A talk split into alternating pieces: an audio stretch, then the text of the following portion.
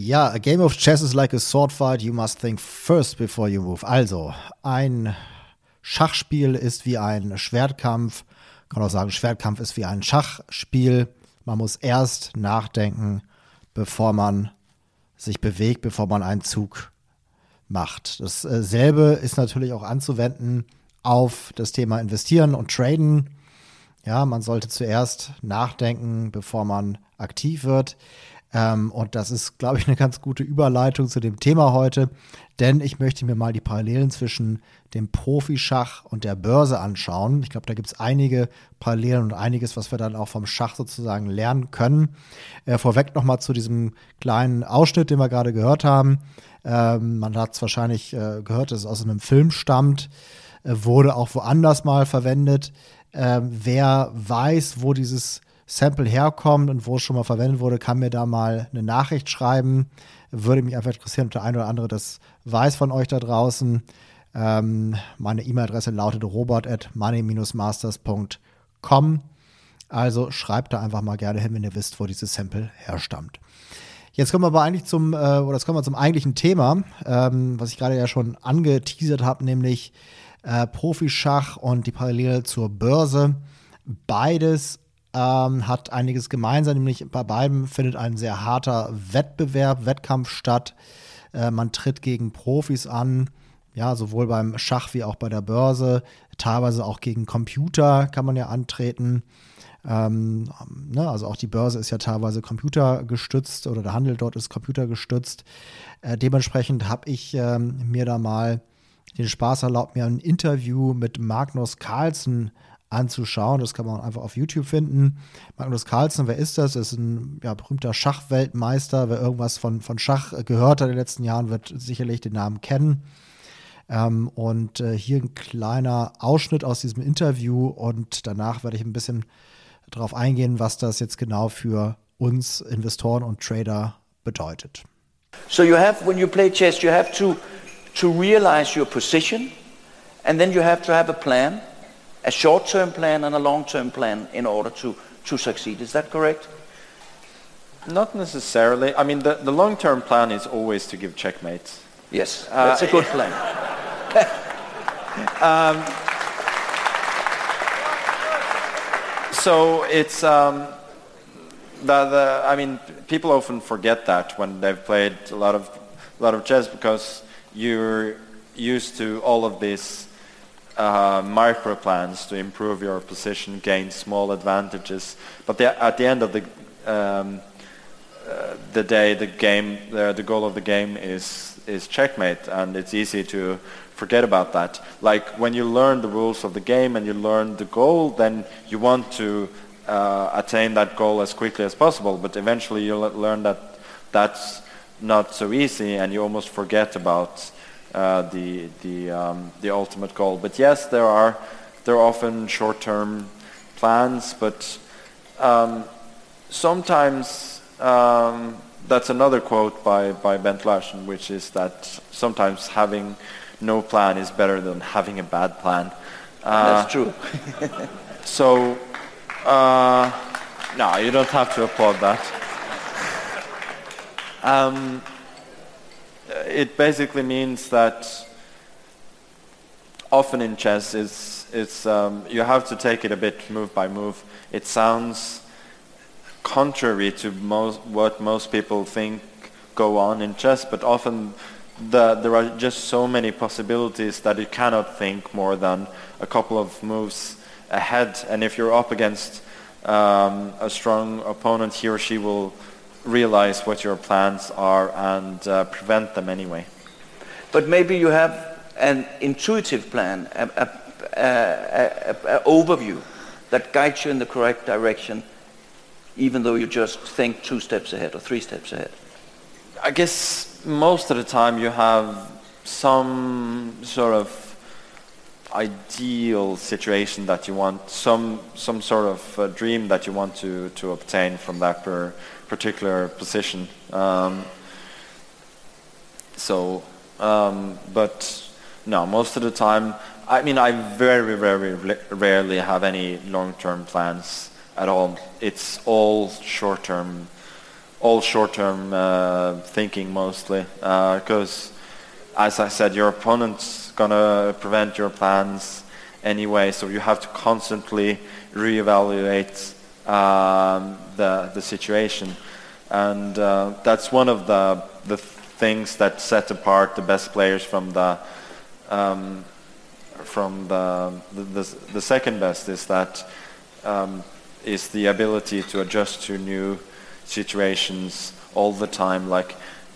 there are a limited that there's a basically an unlimited amount of possibilities in chess, but there is a limited amount of patterns, and all the good players they can find the best um, the, the best ideas most of the time. They can find um, the, uh, the right plans because they've studied these patterns over thousands and thousands and thousands of hours. But um, often there, there are some nuance, nuances of the plan that makes this work uh, once and, and not work another time. But um, so it becomes more um, more of a tactical battle whether you can actually make those plans uh, work. Um, and so when you see a game in which it seems that one uh, of very strong players, which it, in which it seems that uh, uh one player made a very, actually a very crude uh, positional strategical mistake, it's usually a case of a, um, a tactical mistake that led to a poor strategic uh, game. Ja, so viel zu dem äh, Ausschnitt aus dem Interview. Es kommt gleich nochmal ein zweiter Ausschnitt, aber ich will mir erstmal ganz kurz, ähm, ja, kurz zusammenfassen auf Deutsch, was hier gerade gesagt wurde. Also erstmal wurde gesagt, dass man ja schon ein langfristiges Ziel im Auge haben sollte. Das ist natürlich beim Schach, äh, den Gegner schachmatt zu setzen. Da wurde gelacht, aber letztendlich ist es gar nicht so ähm, ja, witzig gemeint, denn häufig wird ähm, tatsächlich das Langfristziel vergessen. Man, man ist in kleinen Plänen, kleinen taktischen ähm, ja, äh, Bemühungen verwickelt und vergisst aber eigentlich, worum es am Ende des, des Spieles dann wirklich geht ähm, und ein wirklich langfristiger Plan, langfristiges, äh, langfristige Strategie ähm, findet Magnus Carlsen als nicht notwendig. Stattdessen ähm, ist er eigentlich eher jemand, der wirklich kurzfristige Pläne, kurzfristige Taktiken anwendet. Ähm, dann äh, sagt er auch noch, dass es sogar besser wäre, keinen Plan zu haben als einen schlechten Plan. Das ja, hat dann, wurde dann auch mit, mit äh, Applaus äh, äh, sozusagen ähm, belohnt, dieses Zitat. Ähm, nächster Punkt, der gesagt wurde, ist, ähm, dass man beim Schach Schritt für Schritt vorgeht, ähm, denn ein starker Gegner erkennt sowieso den Plan des, des ähm, anderen. Heißt also, ja, es lohnt sich gar nicht, jetzt wirklich einen ganz langfristigen Plan zu entwickeln, sondern man geht einfach Schritt für Schritt vor und je nachdem, was für eine Situation sich ergibt, ähm, versucht man sich halt einfach anzupassen.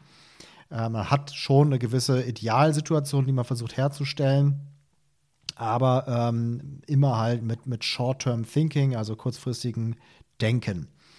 Ähm, dann wird noch gesagt, dass es ja unendlich viele Konstellationen im Schach gibt, aber es gibt durchaus limitierte Muster, ja, gewisse Muster, die halt immer wieder erscheinen und diese muss man halt studieren. Ähm, und äh, abschließend wird dann noch gesagt, das Spiel entscheidet sich auf ähm, kurzfristiger taktischer Ebene und eben nicht auf langfristiger Strategieebene, anders als wahrscheinlich die meisten Laien sozusagen denken würden. Ja, was heißt das jetzt für uns, ja, die ja eher im Bereich Investing, Trading unterwegs sind? Versucht da mal die Parallelen zu ziehen.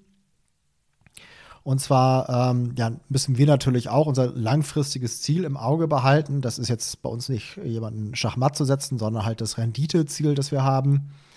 Ja, also letztendlich ähm, bringt es nichts, dass wir jetzt irgendwie ganz viele tolle Sachen machen und Analyse betreiben und so weiter und so fort, wenn am Ende des Tages kein ja, Geld sozusagen dabei rumkommt.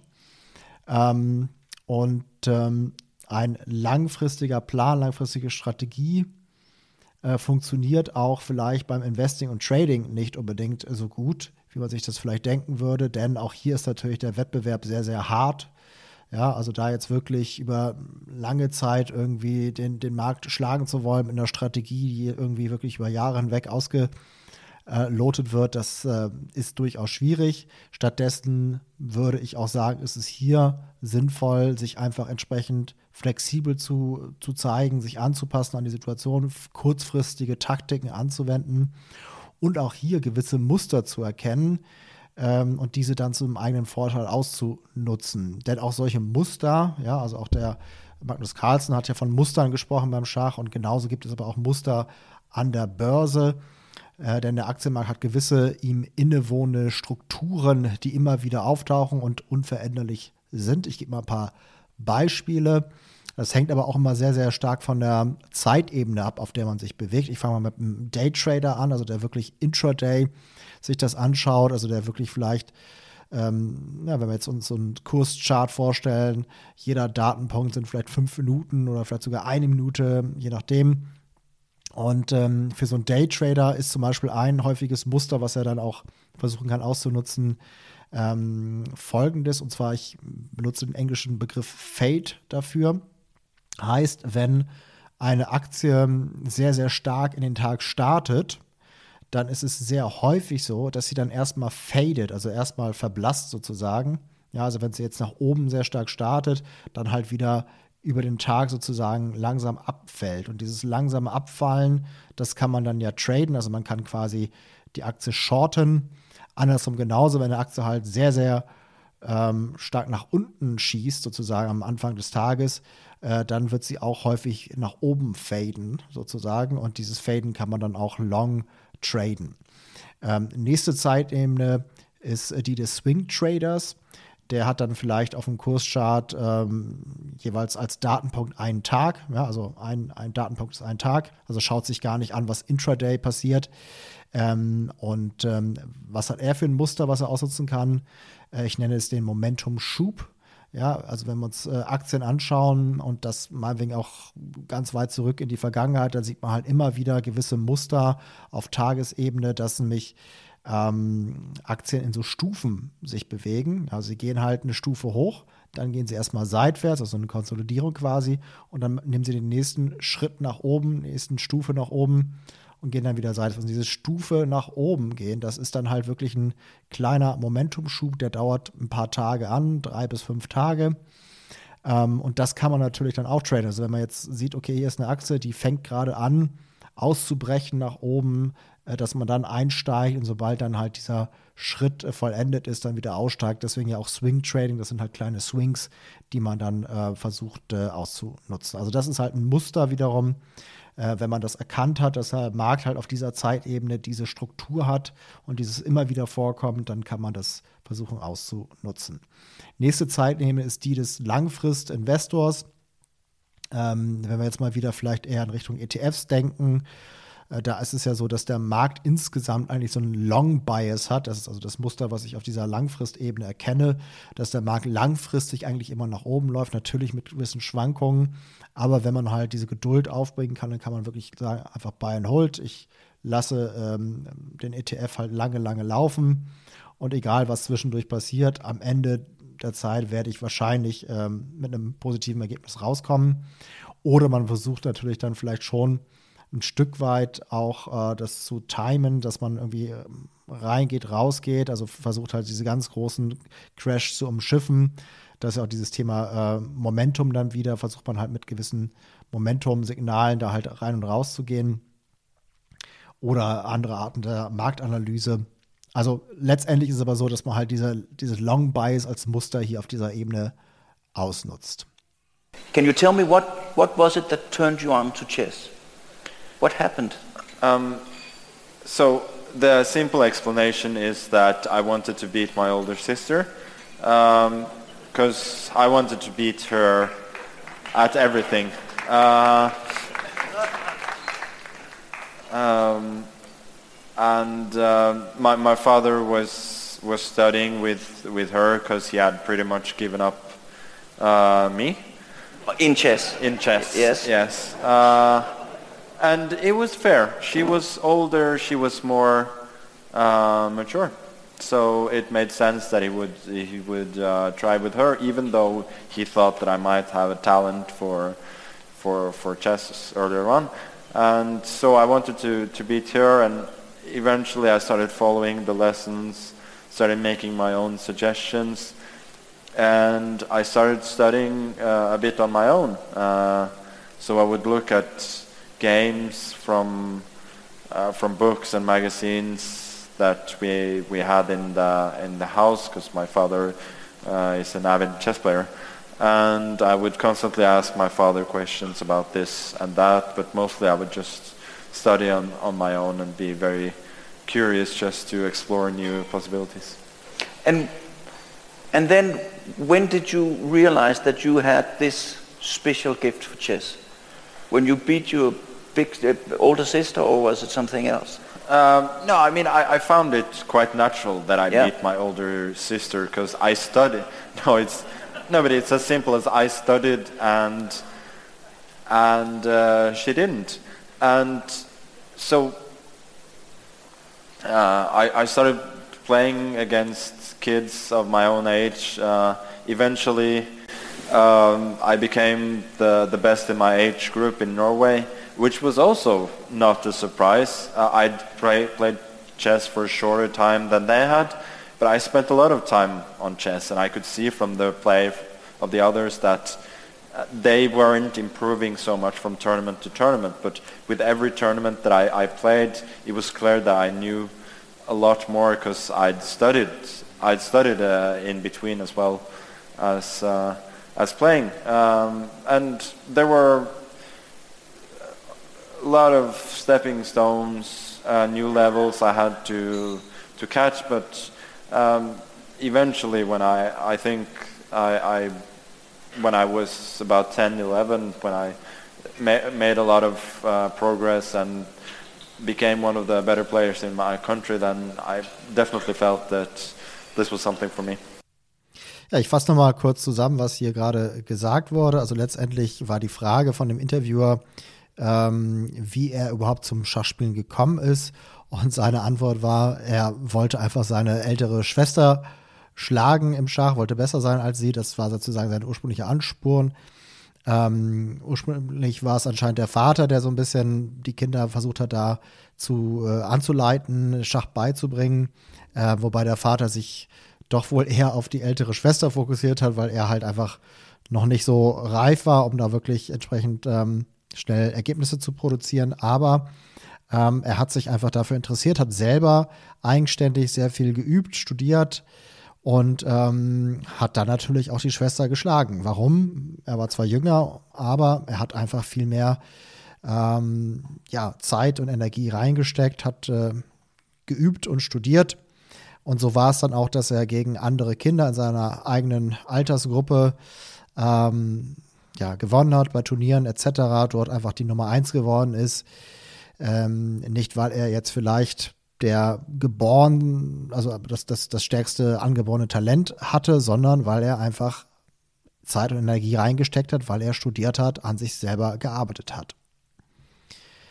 Ja, das ist natürlich äh, sozusagen ähm, das, was man wahrscheinlich bei allen Sportarten, ich nenne jetzt Schach einfach mal Sport, ähm, erkennt. Ja, also die Leute müssten halt einfach, um gut zu werden, erstmal an sich selber arbeiten. Das halt, man sagt ja auch hier im Bereich äh, investieren, sagt man, der, die erste und äh, wichtigste Investition sollte immer in sich selbst äh, getätigt werden, in dein eigenes Wissen. Ja, denn äh, die Investition in dich selbst wird dann auch langfristig die beste Rendite abwerfen. Also haben wir hier wieder eine Parallele zwischen Schach und äh, Investing Trading. Ja, also investiere erst in dich selbst und dann kannst du davon ähm, die Früchte tragen. Ja, wenn du in dich und dein Wissen investieren willst, um so erfolgreich und sicher Vermögen aufzubauen, dann ist der beste erste Schritt für dich, ähm, dir mein kostenloses Fallstudienvideo anzuschauen. Das äh, ist verfügbar unter der URL www.money-masters.de slash Fallstudie. Ein kostenloses Fallstudienvideo für dich, was dich sozusagen auf den Weg bringt, erfolgreich Vermögen aufzubauen. Nochmal die URL www.money-masters.de slash Fallstudie. Das war's für heute. Ich hoffe, es hat euch gefallen. Bis zum nächsten Mal. Ciao, ciao.